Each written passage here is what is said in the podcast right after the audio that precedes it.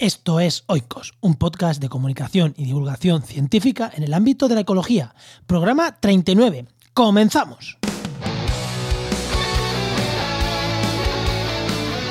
En el programa de hoy hablamos sobre por qué llenar el Ártico de grandes herbívoros nos puede ayudar a mitigar el cambio climático y también de lo que nos aportaría volver a traer el mamut a la vida. Tema controvertido y en los límites de la ciencia y de la ética. Quédate que lo vas a disfrutar.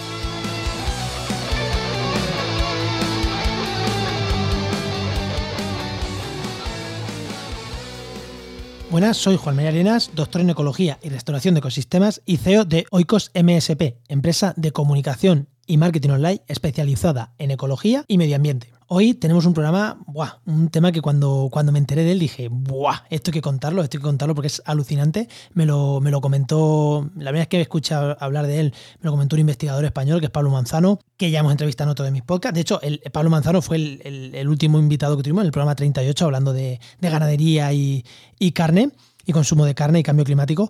Y también me lo comentó Iñaki Abellá, que es la persona a la que hemos, hemos entrevistado, entre ellos, ellos se conocen, se conocen bien y, los dos estaban al tanto de este, de este proyecto. Hablamos del parque pleistoceno, hablamos de que hay una teoría que dice que si en el Ártico metemos grandes herbívoros, metemos, eh, mejoramos las poblaciones que hay allí, van a conseguir que el permafrost eh, no se derrita. Y que no se derrita el permafrost o que el permafrost se extienda más, o sea, más, em, más sólido y, y ocupe grandes extensiones de terreno va a hacer que el cambio climático se mitigue o por lo menos que no crezca tan rápido la temperatura del planeta. Incluso eh, podríamos bajar incluso la temperatura del planeta, ¿no? Eh, pero para ello habría que meter grandes herbívoros, habría que reducir las superficies arboladas que hay, habría que pisotear más las zonas donde sí que hay hierba. A ver, el permafrost, os recuerdo, es la parte de suelo congelada, ¿no? Eh, ahí viven muchos herbívoros porque en la parte, en, cuando todo está helado, pueden comer algunas cosas de. Cuando todo tiene nieve, pueden comer algunas cosas, algunos animales pueden comer eh, ahí. Y además, cuando se en verano se quitan la parte de la nieve, pues ellos pueden comer, eh, muchos de estos herbívoros pueden comer perfectamente. Y esa compactación que hacen, hacen que el permafrost permanezca más tiempo ahí. Eso unido a que hay menos árboles, si tienes más herbívoros al final hay menos árboles. Y todo esto nos podría ayudar a mitigar el cambio climático. La verdad que es un tema súper interesante, pero es que es más, es que hemos hablado de clonación de mamut. Ahora entenderéis el, por qué eh, en el programa lo hablamos. Meter mamut en una zona o, elefantes con genes de mamut, que es una de las cosas que se plantean, ya os hago un poco spoiler, podría ayudarnos porque son los únicos animales que en la actualidad son capaces de tirar árboles. Los elefantes son los únicos animales capaces de tirar árboles al suelo. Y nosotros con, con bulldozer ¿no? y, con, con maquinaria pesada. Pero son los únicos. Y, si quieres reducir la carga de árboles en una zona, pues si tienes elefantes es muy fácil. Es que los van tirando. Pues el mamut haría esa función. Entonces, cuando hablan de reintroducir mamut, eh, se basa también en parte en, en este papel que podrían jugar sobre los ecosistemas. Este sería un tema y es un tema súper controvertido y bueno, ahora también daremos nuestra opinión al respecto y demás porque es un tema que juega ahí con los límites de la ciencia, de la ética, de qué hacer, de qué no hacer y bueno, ahora ya digo, ahora en, la entrevista ya damos nuestra, también un poquito nuestra opinión. Pero bueno, antes eh, no os sigo contando más, ahora en la entrevista lo, lo hablaremos. Pero antes quiero decirte que este podcast cuenta con el patrocinio de Biomas. Biomas es una asociación que hace cursos eh, sobre el terreno, cursos de fauna, principalmente de fauna sobre el terreno. Y cuando digo sobre el terreno me refiero en Kenia, me refiero en Uganda con simios, me refiero en Kenia con grandes carnívoros, me refiero en, el mar de Cortés, en México, con cetáceos, con tortugas en Costa Rica. Hacen un montón de cursos súper, súper interesantes, ya digo, sobre el terreno y trabajando con los animales. Incluso, por ejemplo, en Kenia, pues van a los típicos mm, parques naturales que te llevaría con un safari, pero los cursos lo hacen fuera de ahí porque realmente se pueden estudiar mejor a los animales, son cursos de investigación, entran en colaboración con universidades y entran a zonas que, los turistas no pueden entrar. Entonces, eh, joder, mm, estás aprendiendo con algo que, un turista no puede entrar ahí. Entonces, eh, Bioma a partir de ahora va a ser el, patrocinador de este, de este podcast y os recomiendo que le echéis un vistazo a sus cursos, que ahora que acaba la pandemia vuelve a haber cursos, ahora en 2022 retoman, retoman los cursos y os invito a que le echéis un vistazo en bio-más.org bio-más.org. Ahí, ahí lo tenéis y podéis ver los cursos que hay ya para este año, que para el 2020, que bueno, que son, son ya bastante programados y espero y seguro que alguno resulta de, de vuestro interés.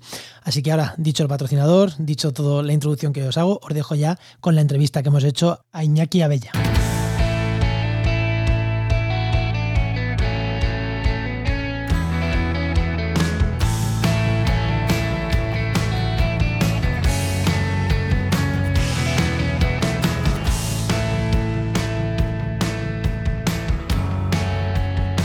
Bueno, pues como ya os he dicho, hoy tengo aquí conmigo a Iñaki Abella Gutiérrez, que es biólogo conservacionista, que vive en África y que lleva trabajando con megafauna desde hace más de 10 años.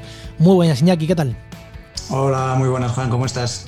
Oye, e importante porque aunque ya he dicho en la introducción que vamos a hablar de megafauna en, en Siberia, en el norte de Rusia y demás, eh, tú me decías que la megafauna mm, mm, o sea, parece que está asociada a África y que esta visión de que llevas trabajando con ella en África mucho tiempo también te da una visión interesante ¿no? para ver lo que lo que están planteando y lo que puede estar pasando con, con megafauna inexistente por ahora en, en la zona esta del, del norte de, de, Europa, ¿no? En, en Rusia. Es así, sí. ¿no? Sí, sí, bueno, es que eh, tenemos el concepto, desgraciadamente, de, megafauna algo como residual en África, ¿no? Y a lo mejor un poquito en, la India y algunos otros países asiáticos. Pero el, mundo estaba poblado por megafauna en todas partes, desde de tanto España como Europa, el resto de, de Euroasia, eh, Américas y Australia. Entonces, eh, actualmente vivimos en un mundo muy empobrecido. Sí, sí, lo de la ardilla paseando, no, no, en España había megafauna que tiraban árboles y... no, claro, los efectos de la megafauna en, en los ecosistemas es impresionante y, y, eso hace que sean fundamentales. ¿no? Eh, sí, como dices, la ardilla no se paseaba de árbol en árbol porque había muchísimos claros abiertos por elefantes. En, en España. En España, en España. Oye, antes, pero bueno, vamos a hablar de megafauna, pero antes quiero preguntarte, quiero introducir otro tema, porque ya hemos introducido un poquito la megafauna, vamos a hablar de megafauna, vamos a hablar de mamut, vamos a hablar uh -huh. de, de, de, camellos también, creo, en el, en el, norte, pero antes te quería preguntar eh, una cosa. Eh, todo esto viene porque parece ser que el permafrost y, las, y los hielos eternos, estos, bueno, no son eternos, pero bueno, los hielos que llevan mucho tiempo, nada es eterno a, a nivel geológico ni a nivel biológico, pero bueno, que llevan mucho tiempo, parece que tiene un efecto importante sobre el cambio climático, ¿no? La, la zona congelada de Rusia parece que tiene un efecto sobre el cambio climático. O sea, y, y no al revés, o sea, no el cambio climático sobre ellos, que parece que les está afectando mucho, sino al revés, ¿no? Que, que parece que el, el, el, permafrost este. Eh, la pérdida de permafrost al final es un círculo vicioso, ¿no? Si perdemos permafrost, más cambio climático. Exactamente, sí. Bueno, en el clima todos son círculos viciosos y entonces hay que tener muchísimo cuidado, ¿no? El permafrost, eh, como, su nombre indica, es, es, hielo permanente. Claro, lo que tú dices, a escala geológica no hay nada permanente, pero actualmente el permafrost ocupa no sé si llega al 20% del, terreno, en, en, sobre todo en las zonas de Rusia, Canadá, Alaska. Eh, también hay permafrost en el Tíbet y es súper importante porque en muchas zonas este permafrost eh, supone un tapón de, un tapón sobre gases de metano, de carbono. Eh, y el metano es uno de los gases de efecto invernadero más importantes. ¿Qué pasa si quitamos un tapón?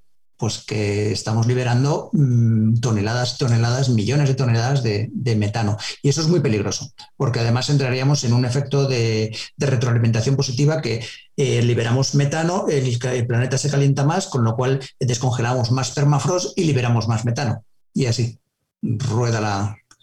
la rueda, rueda la rueda, ¿no? Y, Claro, o sea que ya tenemos el problema. O sea, es importante que el permafrost no se descongele. Punto uno, es, porque nos ayuda. fundamental, fundamental. A, nos ayuda a no seguir aumentando el cambio climático, pero el cambio climático a la vez destrozaría el permafrost. Vale, y hablando eh, también por centrar un poquito el tema, los ecosistemas que tenemos en el norte de, de Rusia, de, de, bueno, también has dicho de, de, Canadá y demás, aunque nos vamos a centrar bastante en, en tema de Rusia, básicamente son dos, ¿no? Está eh, la taiga, que podríamos decir que es el típico ecosistema de conífera rodeado de nieve y demás, que hay permafrost, y también tendríamos lo que sería la tundra, ¿no? Que sería el ecosistema sin árboles, de plantitas bajas y, y prácticamente lleno de permafrost. O, o realmente cuando hablamos de permafrost hablamos algo más al norte aún que no tiene ningún tipo de vegetación?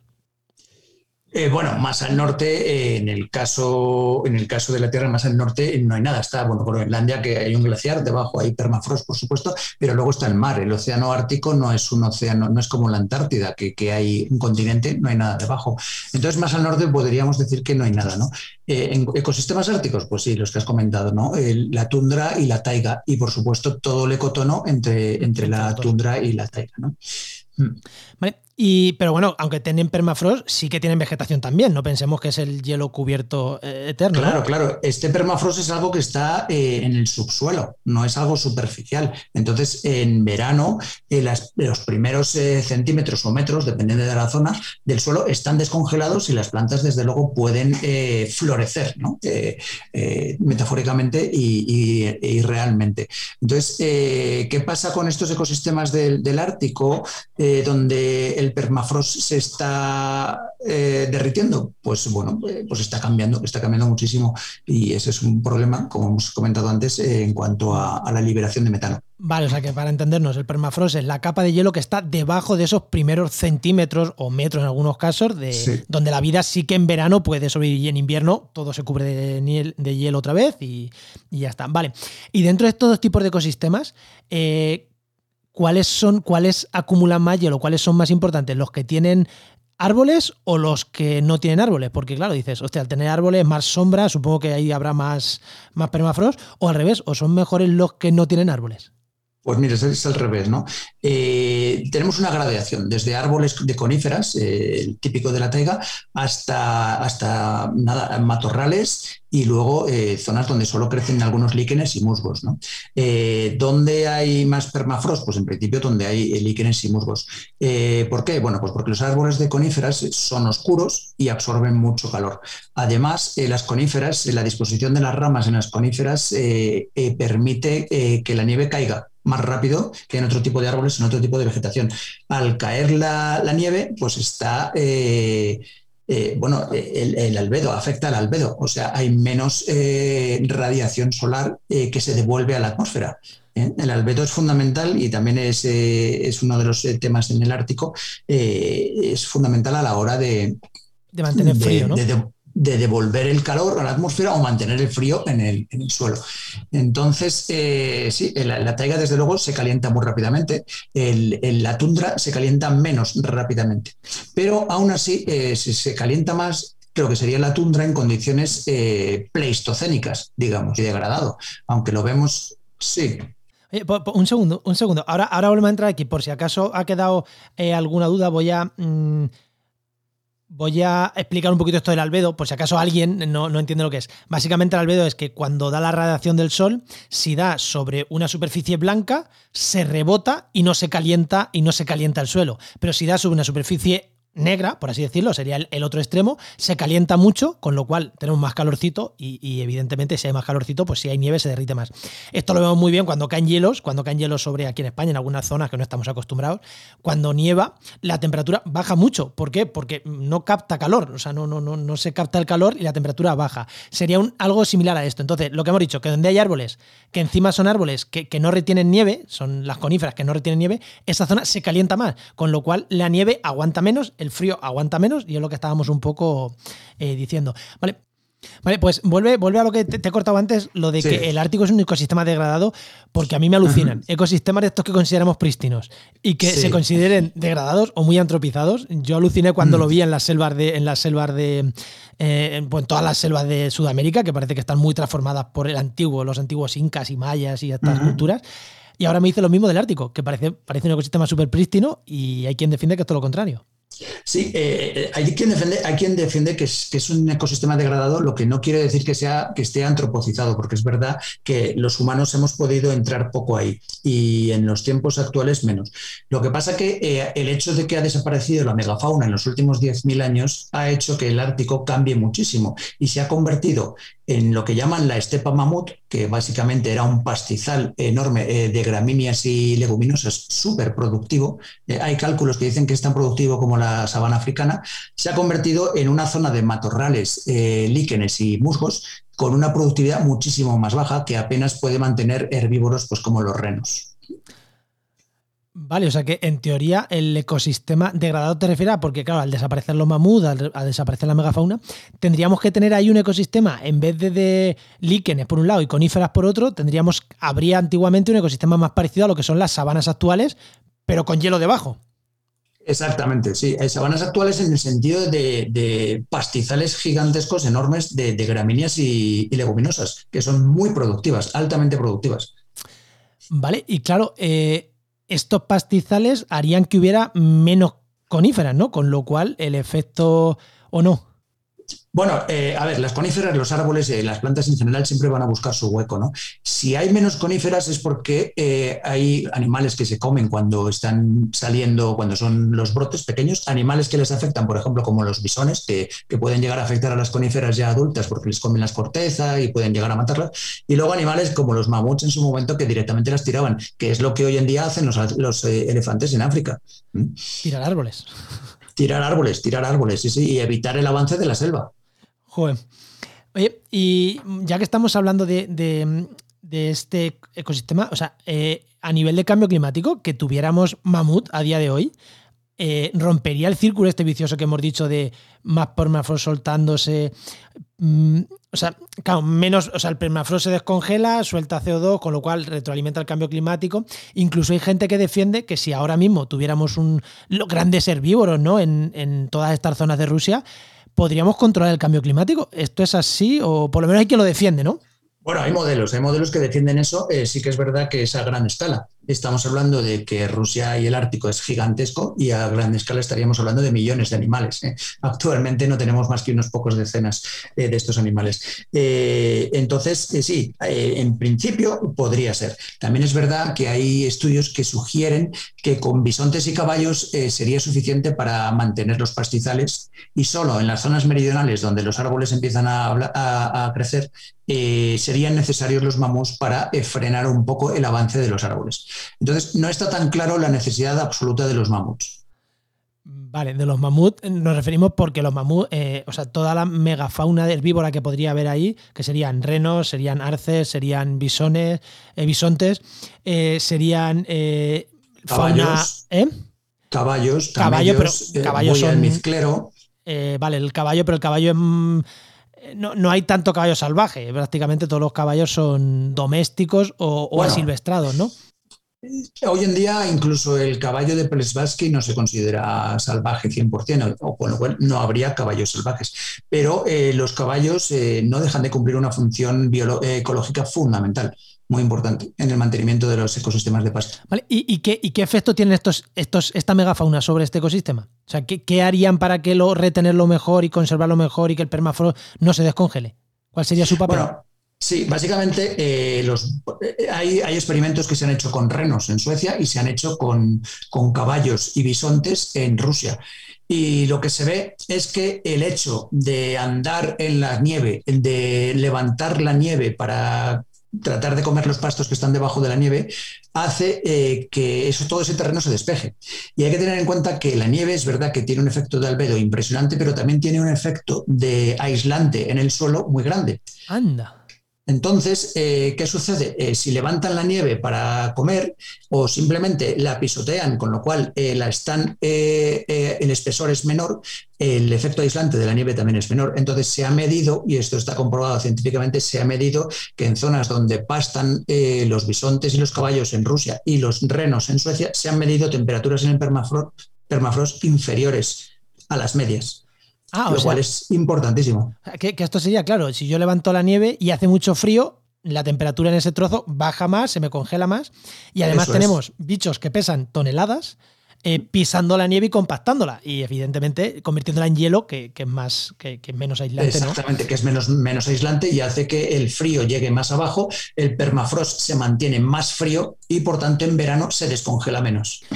Ostras, eh, Juan. Y esto sin hablar todavía de los mamuts, que ahora, entra, que ahora entraremos. Oye, una cosa que me llamó también la atención es que eh, me hablabas de la reintroducción de camellos, o sea, porque se está planteando incluso de camellos eh, en, el norte, porque yo entiendo que, allí se pueden hacer, para conseguir esto, se puede, pues eso, favorecer las poblaciones de renos, de arce, de, bueno, todas esas especies que estamos hablando, algunas domésticas como los caballos, pero me quedé alucinando cuando hablando contigo fuera de micro, me hablabas de los camellos. Sí, bueno, estamos hablando de camello de dos jorobas o camello bractiano, ¿vale? Que es un camello que está adaptado a las condiciones muy frías. Es un camello que vive en Mongolia, en las estepas de Mongolia, en el Tíbet, o que vivía, porque ahora está en peligro de extinción. Y es un camello muy adaptado al frío, ¿vale? Es, no estamos hablando del dromedario que, asociamos más con, zonas calientes. Vale, pero su papel sería el mismo que este que estamos diciendo, ¿no? Comer, levantar el suelo, compactar. Lo que pasa es que los camellos, bueno, eh, tanto el dromedario como el camello de dos jorobas son animales súper adaptados a su, a su medio y con una resistencia impresionante. Entonces, eh, es de esperar que en zonas árticas eh, tenga muchísima resistencia y sea capaz de, pues de tener una productividad muy positiva. ¿Y esto se está haciendo ya? ¿O simplemente son ideas que se plantean?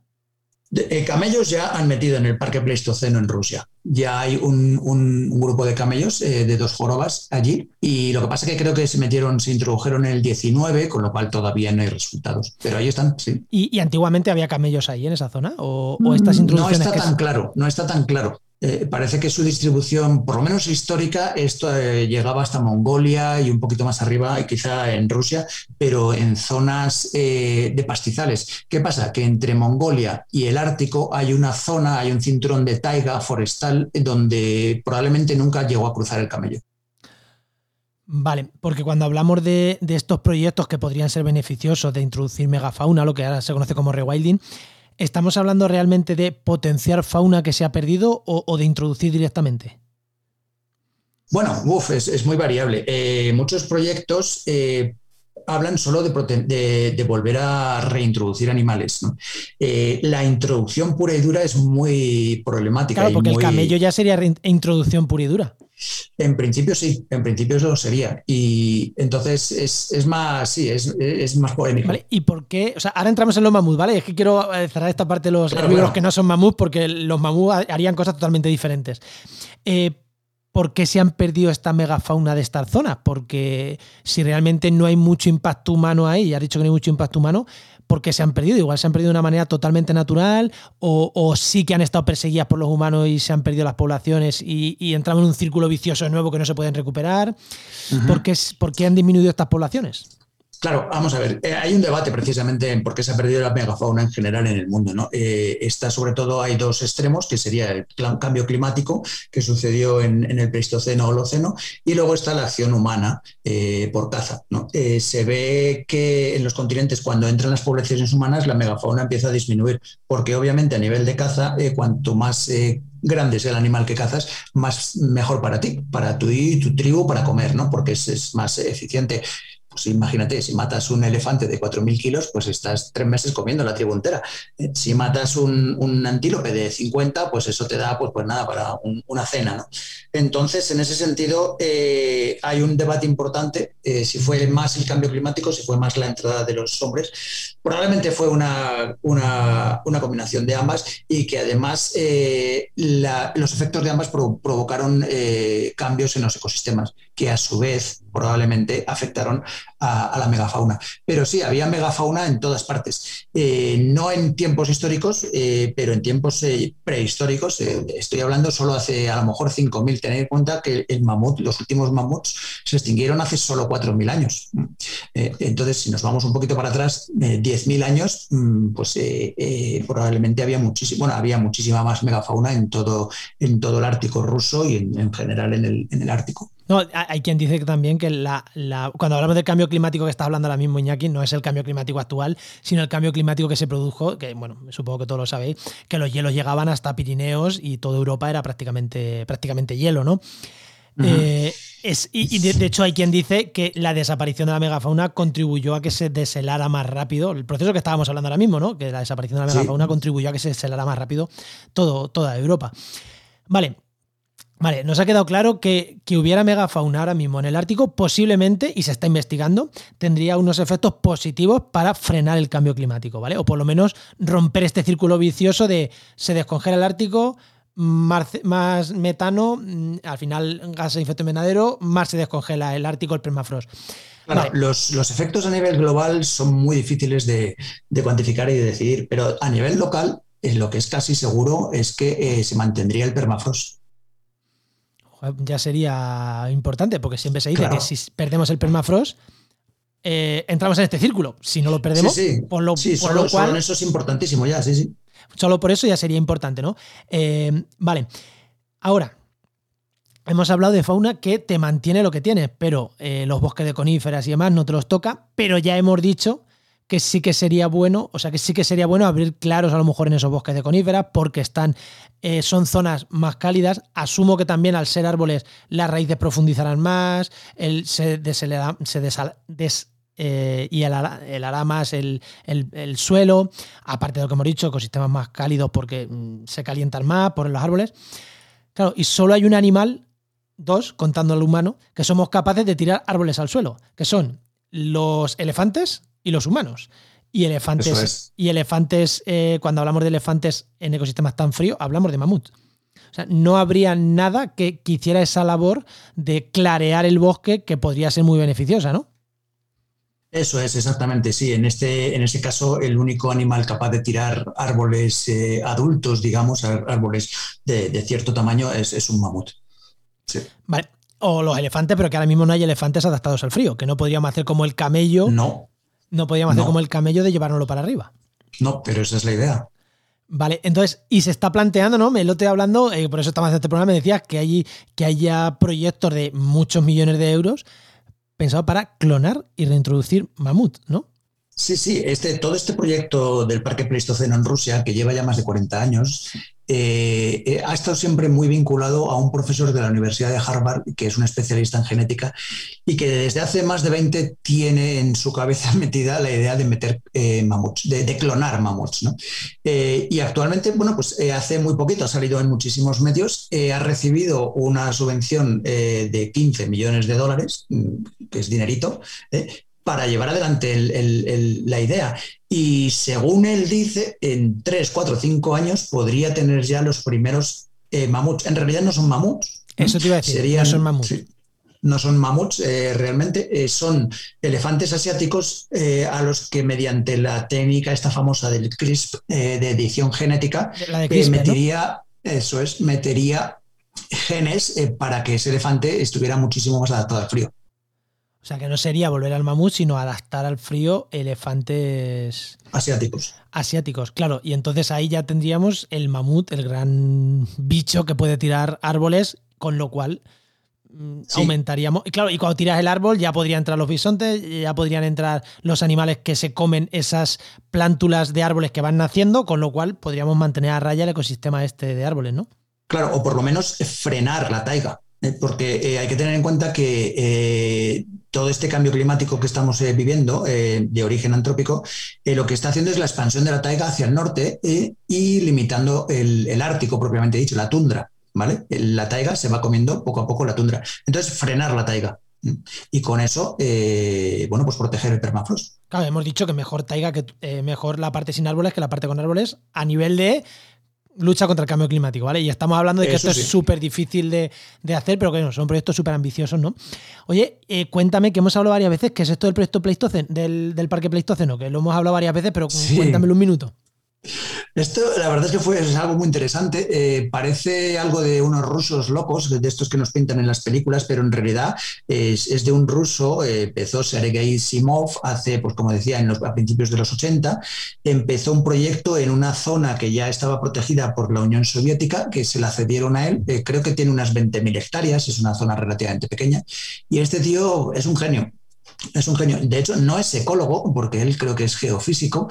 Y, bueno, pero a partir de ahí, eh, con su idea de, que, de, salvaguardar el permafrost para precisamente evitar el cambio climático, o por lo menos eh, a nivel local, eh, pues empezó a pensar cómo.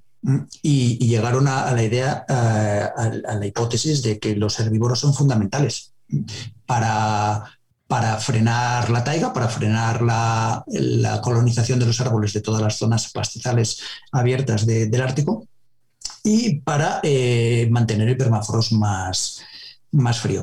Entonces, este hombre, eh, Sergei Simov, empezó, como digo, en el 81 y, llevan desde entonces eh, trabajando muchísimo y ya llevan unos cuantos años reintroduciendo o introduciendo especies animales de herbívoros grandes, eh, que tienen ya ocho o nueve especies diferentes de herbívoros grandes, para ver qué tal funcionan. Es algo bastante experimental.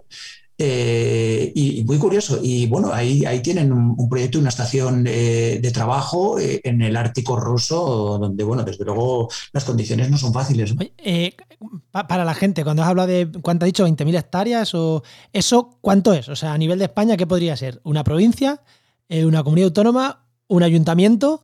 20.000, bueno, es, muy variable, ¿no? Pero 20.000 hectáreas, por ejemplo, pues es más grande que el Parque Nacional de Ordesa, por ejemplo. Vale, o sea que es una zona de verdad que es una zona pequeña y más para ser Rusia y para ser la Tega que yo es inmenso. Pero bueno, que básicamente es un centro de experimentación donde están experimentando ahí qué pasaría a gran escala con, con todo lo que hemos estado hablando, ¿no? Que básicamente todo lo que hemos estado hablando lo están experimentando ahí de una manera o de otra. Esa es la idea, ¿no? Esto es un centro experimental. Eh, parece ser que ya han comprobado, como te digo, eh, ciertas cosas, como que se mantiene el permafrost hasta dos grados más frío eh, en condiciones de herbivoría que sin los herbívoros.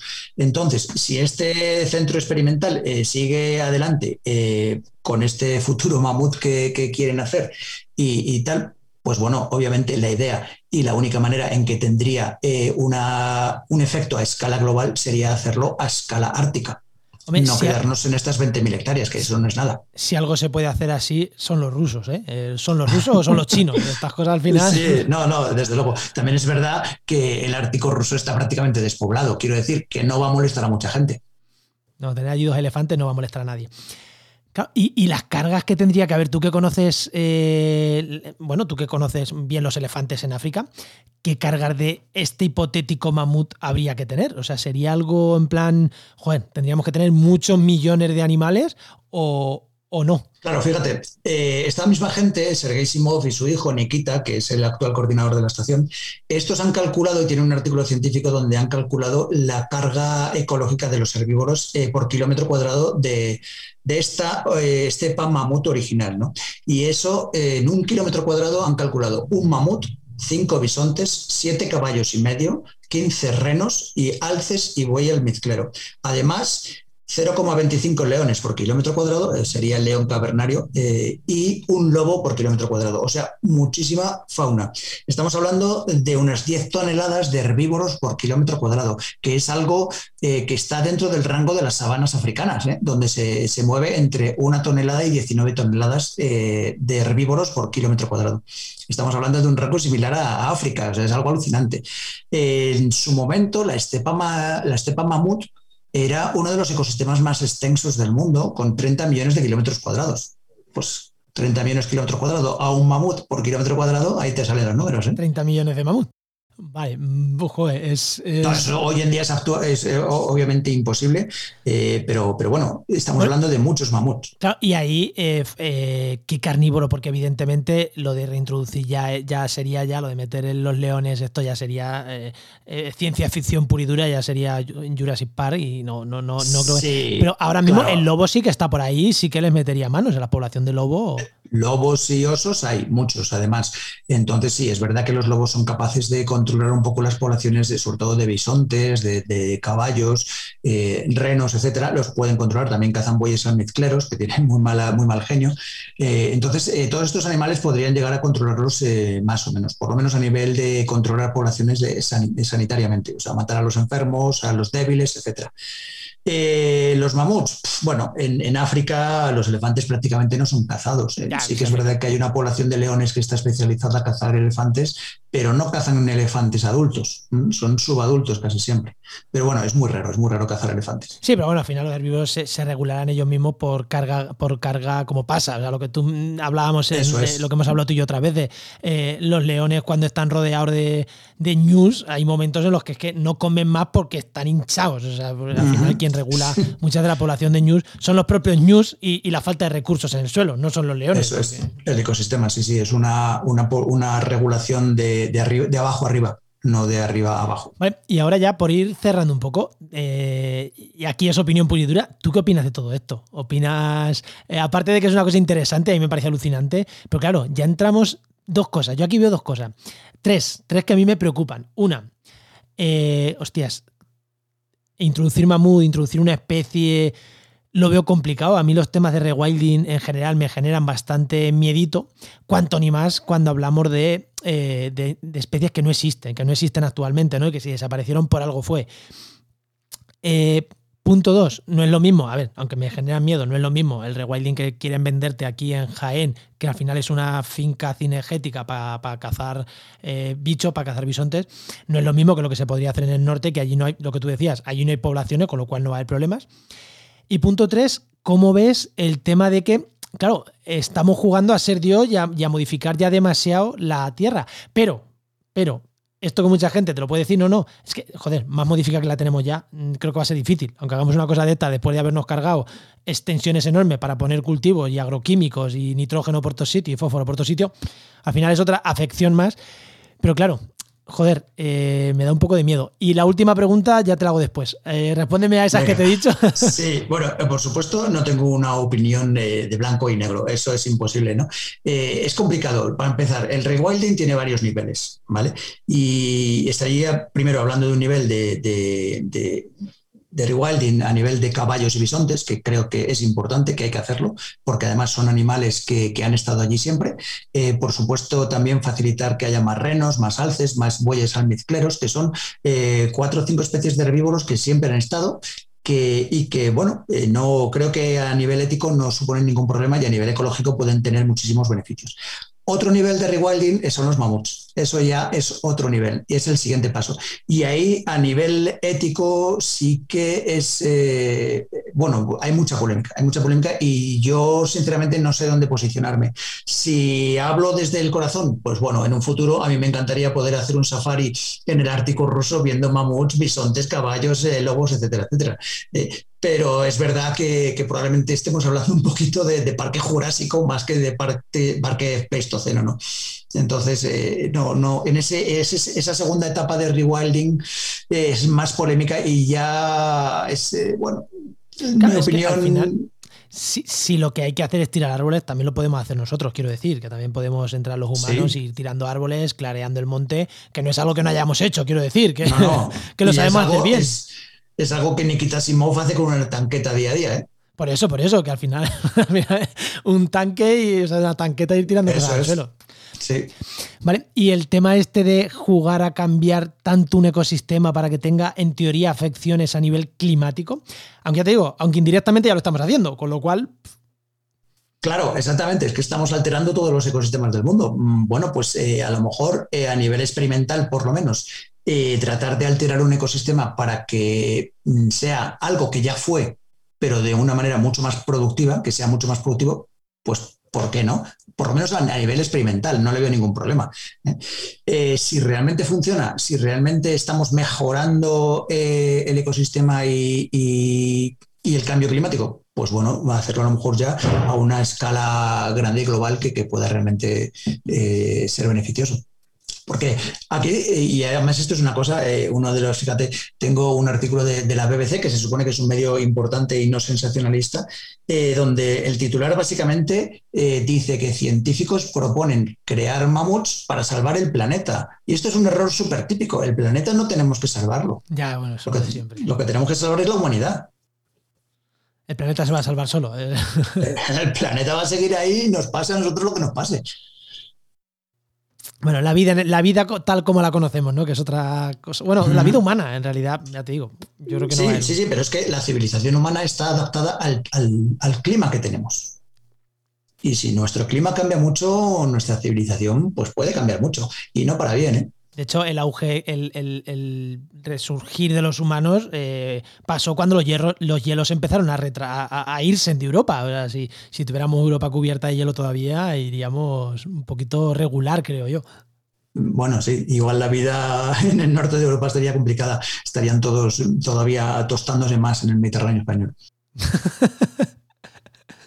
Bueno, Iñaki, pues yo creo que lo que hemos, el tema, el tema que queríamos tratar, yo creo que lo hemos tratado bastante, ¿no? Y, y lo que pasa es que dejamos un montón de cabos abiertos que seguro, seguro que mucha gente, eh, joder, rasca, profundiza y, debate con nosotros, porque la verdad que es un tema que da para muchísimo debate y, me encanta que, sea así.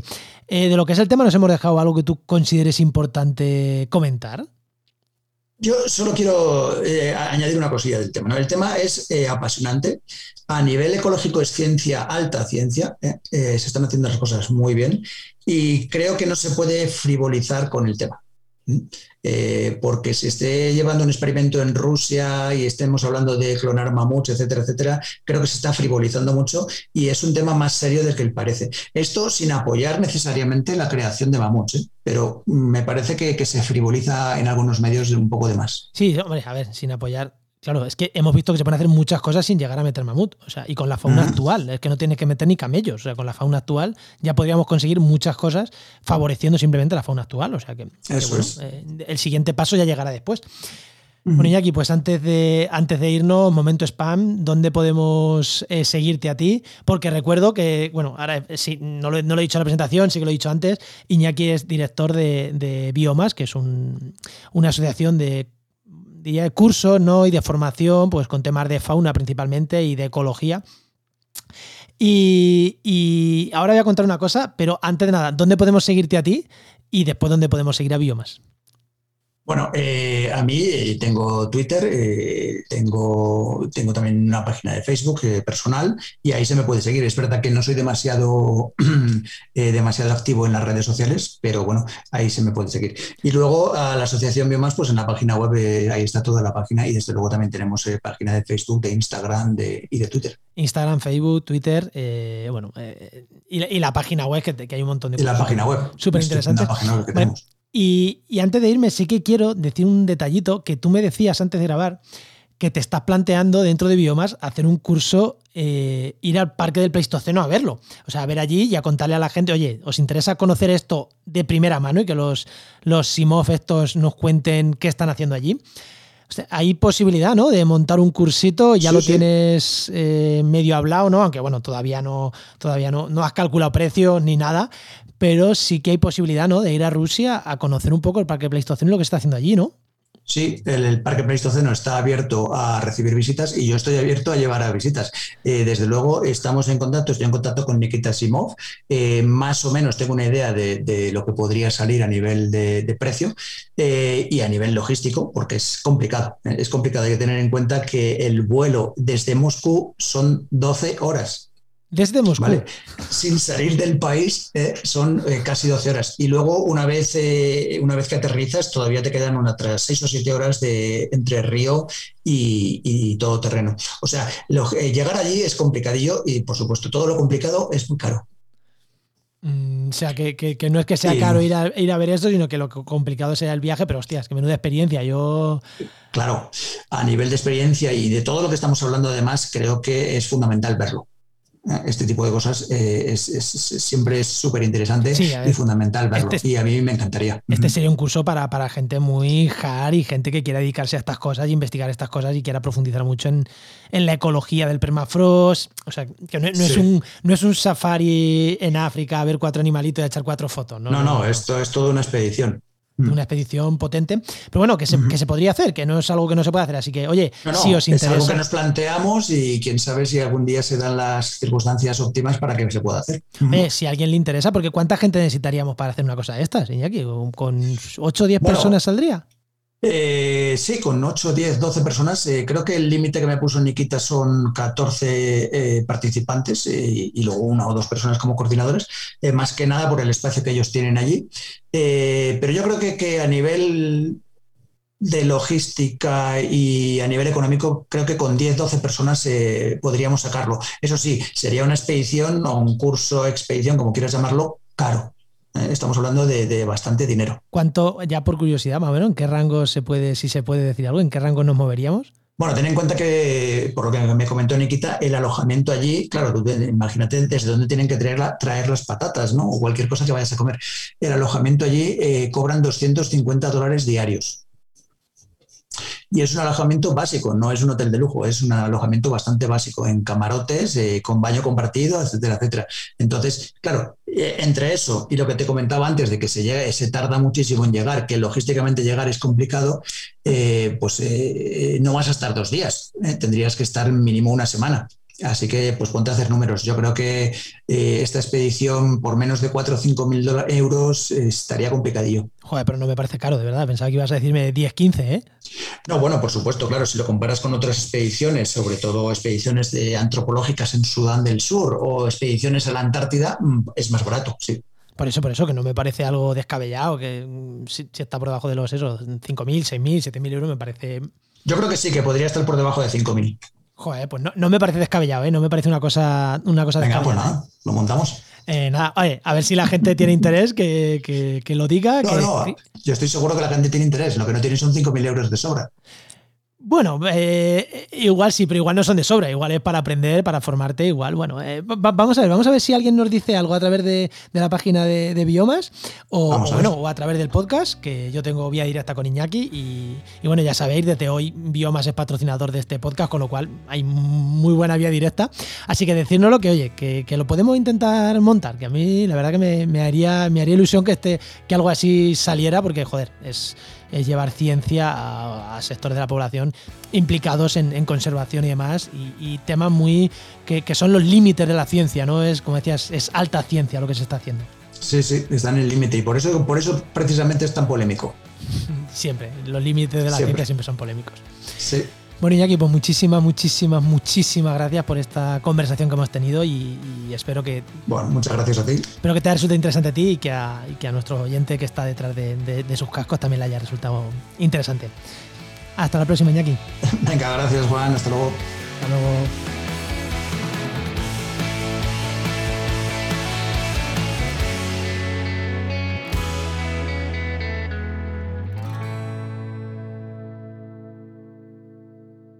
Bueno, ya nos despedimos. Espero que te haya resultado interesante este programa. A mí me ha parecido un tema apasionante y creo que da para mucho debate, así que os espero en redes sociales, os espero en, cualquier foro de debate que me tengáis para, debatir, porque es un tema que, insisto, a mí me, me, vuela la cabeza escuchando, escuchando este, este tema y me parece mm, ciencia, alta ciencia, ¿no? Como decía Iñaki. Y antes de, irte, antes de irme, recordarte tres cosas. Lo primero, que este podcast pertenece a Podcastidad, la red de podcast de ciencia, medio ambiente y naturaleza.